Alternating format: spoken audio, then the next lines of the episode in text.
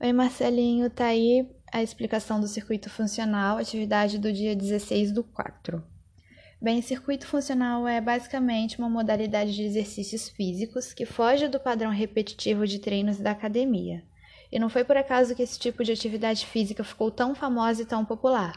O circuito funcional consegue combinar movimentos que você costuma fazer no seu dia a dia, mas esses são associados a outros para gerar maior resistência, coordenação motora, força e equilíbrio. A ideia-chave dessa modalidade de treino é bem diferente das academias e é por isso que muitos chamam essa modalidade de treinamento global. Além disso, é um exercício dinâmico e que pode ser ajustado de acordo com o nível de dificuldade que a pessoa se encontra, desde os iniciantes até os mais experientes.